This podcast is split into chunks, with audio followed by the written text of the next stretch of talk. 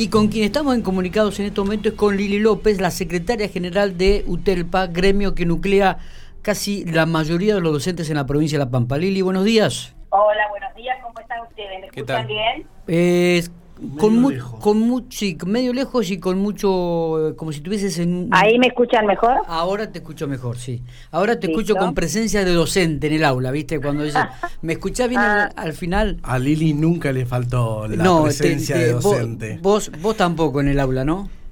Es de, buena presencia. No pasaba desapercibido, no, no. Ahí viene Lili, decíamos, y estaba todavía a 100 metros. o sea que venía, en la galería se venía escuchando la voz de Lili López. Bueno, Lili, eh, se llegó a un acuerdo con el gobierno provincial, con las paritarias, lo que llama la atención de que algunas seccionales pusieron en duda este acuerdo. Eh, ¿Pudieron hablar este, a qué se debe estas dudas que generaron algunas seccionales, por ejemplo, General Hacha? No, seccionales no, en general no, no, no, no. Tuvimos por unanimidad el, el apoyo de las 17 seccionales que conforman la UTELPA. No, no hubo duda de las seccionales. Está bien, entonces hubo docentes. Sí, sí, exactamente. Ah, Siempre tenés un sector dentro de la docencia que no acuerda con las pautas salariales o con determinados temas. Y es lógico, vivimos en democracia, no todos podemos pensar ni, este, eh, opinar exactamente lo mismo. Eh, es, normal que suceda esto y sobre todo cuando se trata del salario. Está bien, ¿fue el mejor acuerdo que se podía llegar? La paritaria, la paritaria salarial siempre es la más conflictiva, ¿no? De resolver, siempre. Esto es así y tiene que ver con las características o como lo que a vos te sucede, ¿no? Entonces las individualidades, si te alcanza o no te alcanza el salario, si te consideras que es poco mucho. Nosotros logramos una pauta salarial acorde a los tiempos que estamos viviendo. Bien, era lo mejor que se podía lograr, digo la UTELPA se sentó con dos ejes fundamentales y esto es lo que costó a veces este, entender. En primer lugar, que los suplentes no bajaran el 31 de diciembre, que el suplente continúe hasta febrero y pueda cobrar dos salarios más que enero y febrero. Lo pusimos en discusión y lo logramos, porque nosotros en las condiciones, en este contexto complejo que vivimos, los compañeros no se pueden quedar sin salario, los compañeros no se pueden quedar sin obra social. Creo que somos un gremio con un pensamiento solidario y apuntamos a eso, a defender el trabajo y el puesto de trabajo. Ese fue el primer eje que nos sentamos en la paritaria.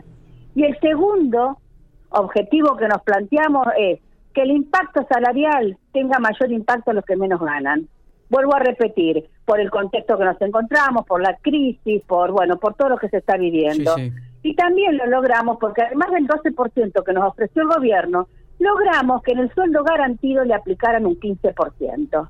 Para aquellos compañeros que se inician, que tienen hasta 5, 6 y en algunos casos 8 años de antigüedad, donde los impactos de los porcentajes que van al básico siempre afectan más al que está arriba, vos lo sabés porque sos docente, que aquellos que, tienen menos antigüedad. Bueno, pero sos docente, Este, entonces, que le pongan al sueldo garantido el 15% no es poca cosa. De esta forma, garantizamos que no queden por debajo de la línea de pobreza, garantizamos que se aproximen a la canasta básica familiar que hoy el INDEC te dice. Entonces, creo que esos dos objetivos que nos propusimos lo cumplimos. Y, además también una suma fija significativa para los tiempos que corren. Exactamente. Para los que recién se inician de 15 mil pesos, para una franja del medio de 12 mil 500 pesos y la franja de arriba, los que más ganan 7 mil pesos que también es parte del salario, por más que nosotros la dejemos siempre afuera. Nosotros, para nosotros no es bono navideño, nadie nos hace ningún regalo, esto lo tenemos claro. Nosotros siempre son sumas compensadoras, sumas únicas por única vez, que vienen a compensar seguramente lo que la inflación se lleva. Eh, que fue poco, fue poco, hay que decirlo, ¿eh? Fue, es insuficiente el 12% y tenemos un desfasaje muy importante en el salario, que lo arrastramos de los dos últimos años de Macri y que esta pandemia vino a profundizar la economía de este país y por supuesto la diferencia en el país. Así que esto también lo dejamos claro.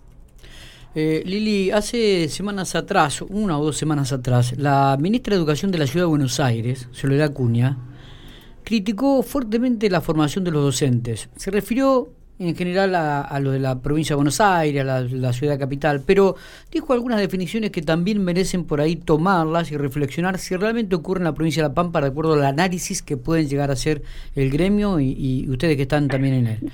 Eh, Nosotros somos un sindicato de base de CETERA, junto con la CETERA la repudiamos a la señora esa Soledad eh, eh, bueno, Estamos en contra de todo lo que dijo, en contra, tiene un pensamiento neoliberal, pero malísimo por supuesto que nosotros este, no acordamos absolutamente con todo lo que lo que ella dice. Viene en la misma línea de ya muchos funcionarios de su gobierno que vinieron a decirnos y tuve la mala suerte de caer en la escuela pública y tantos otros dichos o frases que surgieron de su gobierno. Eh, nosotros defendemos la escuela pública, defendemos la formación que tenemos, nadie elige eh, elegir ser docente, vos sos, docente, sos un docente jubilado, este, como podés elegir ser médico, ser contador, ser nuestra profesión, es nuestra profesión y qué profesión hermosísima es la nuestra. Este, no, son dichos dichos este, realmente no sé cómo se sostiene en el cargo, tendría que haber renunciado directamente. Sí, porque acusó que la carrera docente cada vez entraba gente de, más grandes de edad, que luego de fracasar en otras carreras... Trató de pobre, nos trató de pobre, nos trató de un montón de cosas. Realmente es repudiable todo lo que dijo. Está bien. Y repudiable. Con, respecto a esto de... Como que, como, discúlpame, como que también algunos elegían determinar dos o tres carreras que no podían llevar y terminaban haciendo... Exactamente pero ojalá, ojalá nuestros jóvenes tengan la posibilidad de elegir realmente la carrera que quieren, que a lo mejor empiezan una, no les gusta y después eligen otra. Eh, son posibilidades que tenés en la vida. Este, me parece un desprecio total todo lo que dijo. ¿Y, el, ¿Y el tema del adoctrinamiento, Lili? Yo creo que no, que nosotros, mira, justamente este, este año de pandemia nos hizo reflexionar este un montón de cosas Acá, por lo menos en la provincia de La Pampa, yo siempre digo, este, nosotros como, como UTELPA salimos a sostener y cuando volvimos a la presencialidad en el mes de agosto, que fue un mes de preparación, por decirlo de alguna forma, para volver el, el 14 de septiembre a esa presencialidad, se le dio la oportunidad a que cada escuela se organizara internamente, democráticamente. Los equipos directivos con sus docentes aplicaron el protocolo escuela que no podía cumplir con el protocolo en La Pampa no se abría y así lo llevamos, lo así hicimos cumplir. Pero además se reorganizaron hacia adentro. ¿Quién iba a estar en la presencialidad? ¿Con qué alumnos iban a estar en la presencialidad?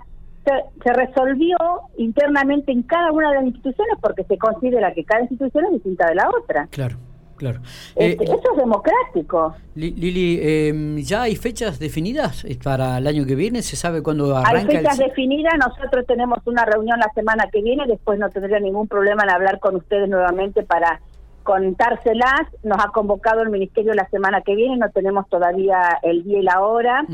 porque nos queremos sentar cómo va a ser el comienzo del 2021, cómo va a ser ese comienzo en el mes de febrero. Claro. Sí saber que este creo que a partir del 8 de febrero se vuelve a la, a la presencialidad, pero no solo a la presencialidad, sino que el mes de febrero van a ser los movimientos de titularizaciones, porque no se pudo hacer en el mes de ahora en diciembre, como todos los años. Hubo un corrimiento de ciertas actividades por esta pandemia, porque hubo que reorganizar absolutamente todo. Todo se tiene que manejar desde la virtualidad desde distintas plataformas que se tienen que ir reinventando para este, dar respuestas a todo esto. Creo que los movimientos en febrero van a ser virtuales, esperemos que eso funcione, por eso queremos ir a sentarnos a charlar de todos estos temas que son del 2021, cómo está organizado, qué fechas van a ser, de qué fecha qué fecha van a ir. En estos días decirle a los docentes que la semana que viene van a estar a disposición los listados, que hay una semana para los reclamos, que no se les pase esa semana. Este, ya desde la UTELPA vamos a inmediatamente informar las fechas. Este, así que bueno. ¿La fecha, de, ¿La fecha de titularizaciones y designaciones se podrán adelantar para el mes de enero? Está, ¿O tienen alguna alternativa, algún planteo que van a hacer ustedes? es en el mes de febrero. no, no, enero, enero es descanso, por favor. Enero es vacaciones. En eso estuvimos de acuerdo cuando dijeron que el 18 de diciembre se cerraban las puertas de las escuelas. Perfecto. o sea que a partir del 21 de diciembre, porque están las fiestas en el medio. Sí, sí, sí. Está el 24, el 25, el 31, el primero. Viste que nosotros que sabemos lo que es la escuela, después del 26 los equipos directivos y secretarios administrativos hasta el 29, 30 de diciembre tenías que ir. Totalmente, es verdad. Después de estas fiestas, quieras o no quieras, te juntás con tu familia y no sea cosa que el COVID te dispare nuevamente y ¿Qué necesidad tenemos de abrir las escuelas y de estar circulando? Está bien. Eh, lo mejor que nos, nos, puede haber pasado que el 18 de diciembre se cierran las puertas de las escuelas. Lo que está claro entonces es que la semana que viene ustedes se van a reunir con el Ministerio de Educación de la provincia de Pampa. Con el Ministerio de Educación para hablar temas que tienen que ver con el 2021. Correcto. Y ahí les van a comunicar el inicio del ciclo electivo y, algunas otras fechas más. Absolutamente. Un cronograma claro de cómo van a ser las actividades febrero-marzo del año que viene, qué fechas y los movimientos de titularizaciones que se hacen en el mes de febrero. Sí ya tenemos algún adelanto como esto que es a partir del 8 de febrero y que va a ser con una plataforma virtual masiva donde cualquier docente eh, se va a sentar y va a poder ingresar, donde va a ver eh, la, lo que te ofrecen y por dónde va el listado. Exactamente. Lo que sí nos preocupa a nosotros es el tema de la conectividad en toda la provincia de La Pampa.